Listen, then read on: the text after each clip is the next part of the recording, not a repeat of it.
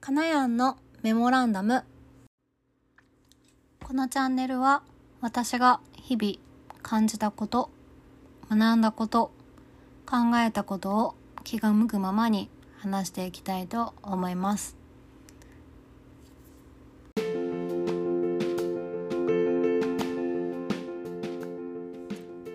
皆様こんばんは。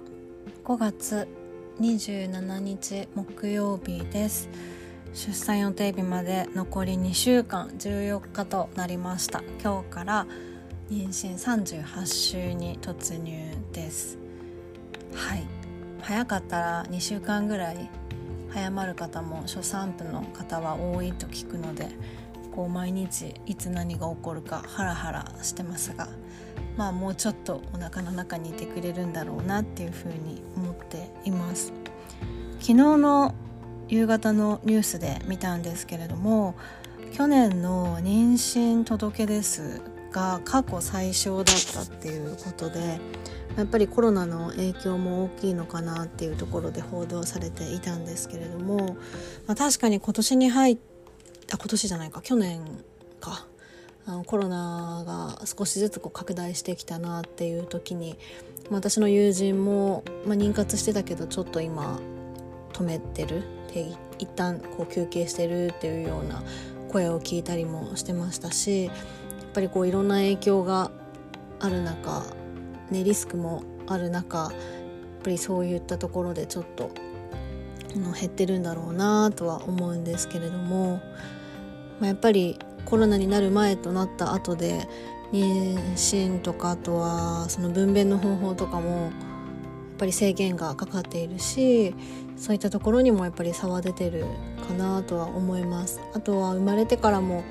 外にねなかなか出づらかったりだとか、マスクを常につけてる状態なのでこう口元見えなくてこう表情が見えづらいとかなんかそういったところで子育てにも影響が出たりするんじゃないかなっていう心配もあったりだとかまあいろいろ問題はありますが、あのー、少ない出生率になると思いますので、まあ、そんな中貴重な我が子を、まあ、大事に育てたいなって改めて思いました。はい、まあ、少子化になると、ね、その分あの産婦人科も大変だよなっていうふうに思ったんですけど子どもの数が減れば、ね、分娩数も減るしお客さんが減るっていうことですからね。はい、なんかそんな中でちょっと大変だよなと思ってあのググってみたんですけれどもやっぱりこう今のこのデジタル社会になってこう母と子の関わり、まあ、人と人との関わりっていうところが、まあ、少しずつこう減っていってるし、まあ、そういったところでこうメンタルに影響が出てきたりだとか社会問題につながったりだとかなんかそういったところからあの産婦人科医はケアしていかないといけませんねみたいなこう役割今後の役割みたいなところが載ってたので、あのまあ、出産の時のそのケアだけではなくって、まあ、そういうな心のこうケアだったりだとか、身体的異常だけじゃなくって、まあ、トータルでこうケアできるような役割を、まあ、実践していく必要があるねと日本産婦人科医会の方々もこうメッセージとして書いていました。はい、やっぱり子どものこう成長とか発育って、ね、5歳ぐらい3歳とかも聞いたことあるけどやっぱり本当に生まれてからのその数年間のあの過ごした時間っていうのがその後の人間形成にこう大きく関わってくるんだろうなとは思うので、まあ、自分もこう悔いなくいろいろ取り組めればいいなと思います。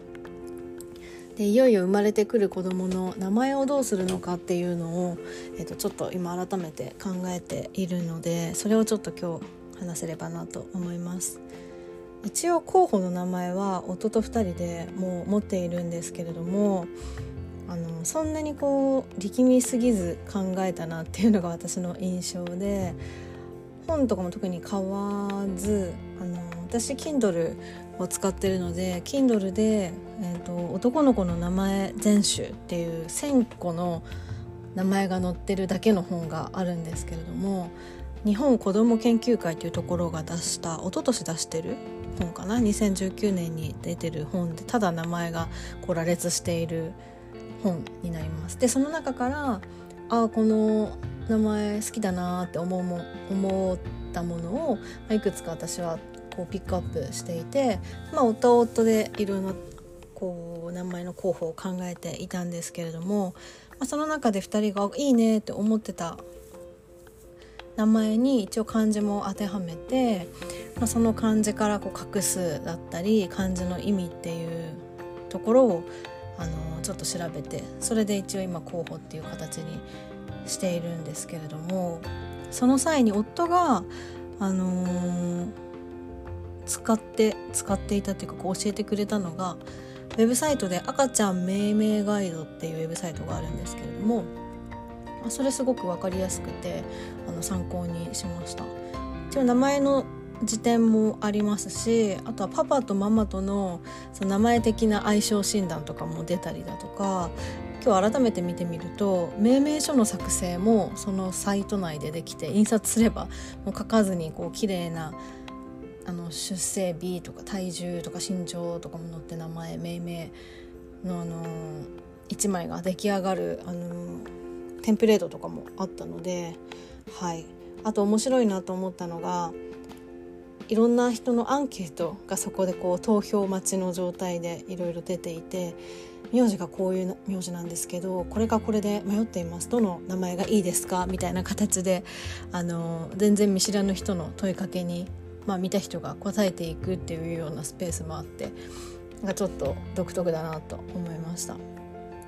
あとは私以前あの妊婦雑誌の中でゼクシーベビーをあのご利用ししていたんですけれどもゼクシーベビーも、えーと、幸せの名付け診断ウェブって言ってこう名前の、あのー、こう命名のウェブサイトがあるんですけれども、まあ、そこでも、えーと名字に合う名前とかこんなイメージにしたいよとか漢字どんなのを使いたいよっていうところからおすすめを出してくれて選べるようなシステムになっています。まあ、それも少しあの私は見ました。はい。まあ、本もいろいろあるし本格的にね鮮明判断できるようなところにあの伺う方もいらっしゃるかなとは思うんですけれども皆さんどんな風に決めてらっしゃるんですかね？もう本当に響きだけで決めるっていうことももちろんあるだろうし絶対この感情を入れたいとかっていうこだわりもあるかなとは思うんですけれども、はい。私たちも最初はこんな感じ使いたいよねとかっていう感じとかをよく見て話し始めたかなとは思います。でも漢字のこう由来とかどんな意味を持ってるのかっていうのを改めて考えることもないのでなんかそういうのも楽しみながらやれるあのことだなっていうふうに思いました。でよく名前ランキングとかあるので、まあ、それもちょっと調べてみたんですけれども明治安田生命のホームページにあのいろんな情報が載っていてそれを見ていたんですがあの実際にこう加入されてる方男女1万人ずつぐらいの数かなをあの調べられたデータみたいなんですけれどもあの今年の名前去年か2020年の名前ランキングとかっていう風に出ていてあの実は候補に挙げてる名前がその中にすごく漢字とか響きとか入ってたんですね。なので今ちょっと私はえー、なんかすごいトレンド感あふれた名前になっちゃってたのかって思うとえこのままでいいのかなっていうふうに今思っていて夫とにちょっとあの問いかけてみたいなっていうふうに思っています。でこの明治安田生命のホームページだとあの時代によっての人気の名前のこう移り変わりがあの特集されていたりだとかあのその年のトピックスに合わせてこういう漢字が使われてるよねっていうような解説があったりだとかなんかそれを見るだけでも面白かったです。特に2020年は、まあ、今年あるかないか分かりませんが延期になったけどあのオリンピックがある予定だったので、まあ、そういったところにまつわるあの名前の考え方かあとは地域別に東日本はこういう感じが人気で西日本はこういう感じが人気とかっていうような比較もあったりだとかなんかいろんな情報として面白かったです。女の子の名前のランキングを見ると実際に自分の周り自分のこういとこだったり友人の子供についてる名前がすごくいっぱい出てきてあやっぱりそのトレンドっていうのはあるんだなと思いつつ去年生まれたわけじゃないですけど、まあ、ここ本当に数年生まれた子たちなのでやっぱりその流行りっていうのはあるんだなって思いつつなんでそんなに偏っちゃうんだろうってこう疑問を持っている最中です。はい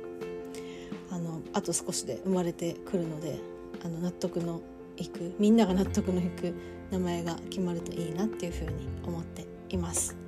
それではまた。See you.